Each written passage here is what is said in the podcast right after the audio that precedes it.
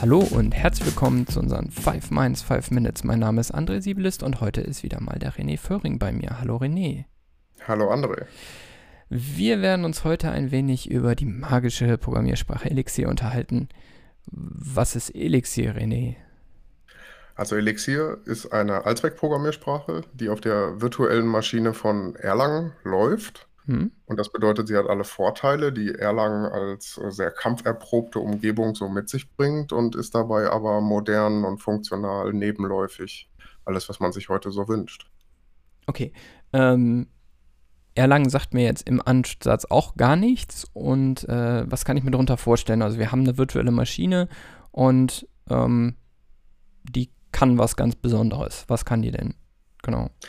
Erlangen ist eine Programmiersprache, die, jetzt muss ich überlegen, ich glaube in den 70ern von ähm, Sony Ericsson entwickelt wurde, um Telekommunikationssysteme damit zu programmieren mhm. und die besonders robust ist bezüglich der, der Ausführung der resultierenden Programme, weil man halt ähm, in so Routern und Telefonswitches Programme hinterlegen wollte, die sehr resilient sind, die sehr robust sind gegen gegen Fehler. Mhm.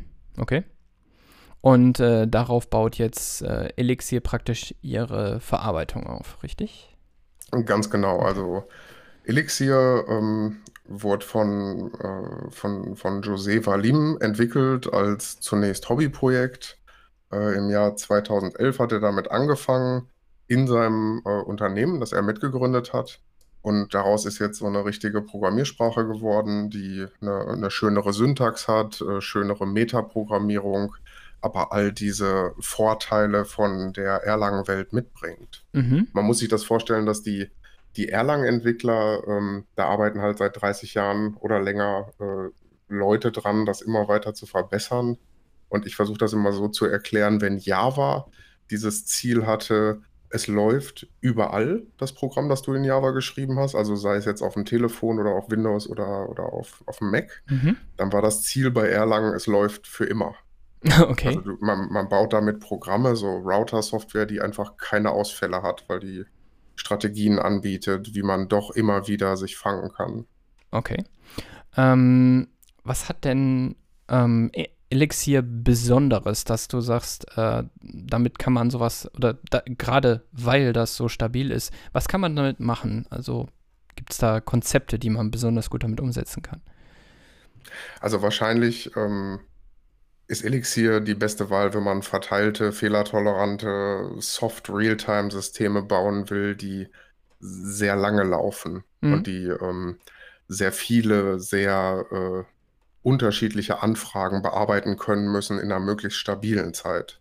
Ich würde auch behaupten, dass Elixir wahrscheinlich, ähm, Elixir ist nicht die performanteste Programmiersprache für solche Number-Crunching-Geschichten. Also wenn ich jetzt irgendwie die Zahl Pi auf 100 Milliarden Nachkommastellen berechnen will, dann äh, wird Elixir da nicht äh, das Tool der Wahl sein. Okay. Aber wenn ich Eigenschaften haben will, die was mit Stabilität zu tun haben, dass ich zum Beispiel sage, ich habe hier 10.000 oder 100.000 oder eine Million Anfragen pro Sekunde, mhm. beispielsweise auf einen Webservice oder irgendeine andere äh, Remote-Schnittstelle. Und mir geht es einfach darum, dass die, dass die Durchlaufzeiten möglichst konstant sind, dass fehlerhafte Anfragen äh, vernünftige Fehler zurückgeben, obwohl im System irgendwo irgendein Laufzeitfehler geworfen wird und das Gesamtsystem priorisiert ist in seiner Stabilität und der, der Ruhe, mit der es arbeitet, gegenüber der möglichst, äh, der möglichst schnellen Abarbeitung der einzelnen Anfrage. Mhm. Ähm, wer nutzt denn Elixir so im Gaming, dass man sagt, äh, für die Sachen ist das gut? Du sagtest jetzt gerade schon, Ericsson hat ähm, Erlang irgendwie entwickelt. Äh, wer nutzt Elixir mittlerweile? Also mittlerweile wird ähm, im Gaming-Bereich ist, glaube ich, ein ganz prominenter Vertreter des äh, CCP Games, die EVE Online gebaut haben. Mhm. Da sind einige Backend-Systeme mit Elixir umgesetzt. Square Enix setzt das ein und ähm, auch sehr prominent Discord. Okay. Also Discord hat tatsächlich die Programmiersprache Elixir mit Hilfe von Rust nochmal ein bisschen erweitert und kann mittlerweile, wenn ich das richtig sehe, mit einem Server 5 Millionen Connections gleichzeitig halten. Das ist schon viel, ja. ähm, Ja, cool. Ähm, was magst du uns ein wenig in die Programmierspezialitäten ähm, von Elixir noch äh, einführen? Also gibt es irgendwelche Besonderheiten, die Elixir mit sich bringt?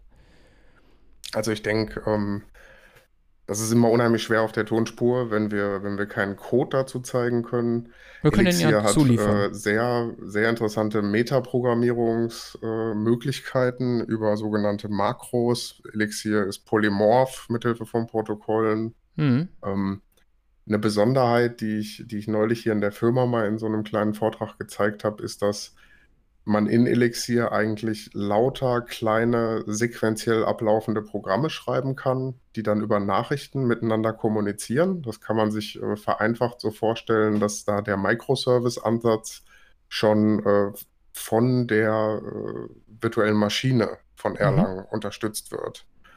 Und die Möglichkeit, die wir dann halt haben, ist, dass wir so Systeme aufbauen, die eine ganz klare Eskalationshierarchie haben. Da sagt man, ich bin jetzt irgendwie der, äh, der Web-Request-Händler mhm. und jetzt muss ich diesen Request weitergeben. Dafür starte ich ein, ein weiteres, einen weiteren sogenannten Elixir-Prozess.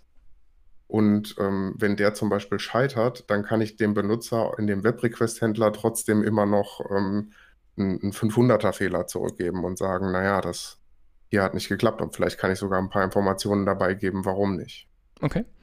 Also ähm, interne Kommunikation ist bei Elixir schon sehr fortgeschritten. Wir können gerne die ähm, Codebeispiele, die ähm, können wir gerne mal als äh, Jupyter Notebook oder ähnliches mal in unserem Repo äh, zur Verfügung stellen ähm, und natürlich in den Show Notes verlinken. Ja, ähm, René, willst du noch dem Publikum etwas mitgeben zu Elixir, wenn sie damit starten wollen? Also ich glaube, ähm, Elixir hat eine fantastische Homepage. Ähm, die Dokumentation ist super, äh, sehr leicht für ähm, Einsteiger zugänglich. Ähm, es gibt ein Tooling, das schon erstaunlich ausgereift dafür ist, dass die Programmiersprache noch keine zehn Jahre alt ist. Von, äh, wie gesagt, ähm, Compilen, äh, Bauen der Sourcen, Auflösen von Abhängigkeiten, Dokumentation, Linting, Deployment, Release, Crafting. Mhm. Ähm, findet man da alles, was man braucht. Und es ist eine sehr, sehr einsteigerfreundliche Programmiersprache und Community. Ja, cool. Alles klar. Dann sage ich vielen, vielen Dank, René. Ähm, Gerne. Ich hoffe, wir hören uns wieder, wenn es wieder heißt 5 Minutes, 5 Minutes. Tschüss. Tschüss.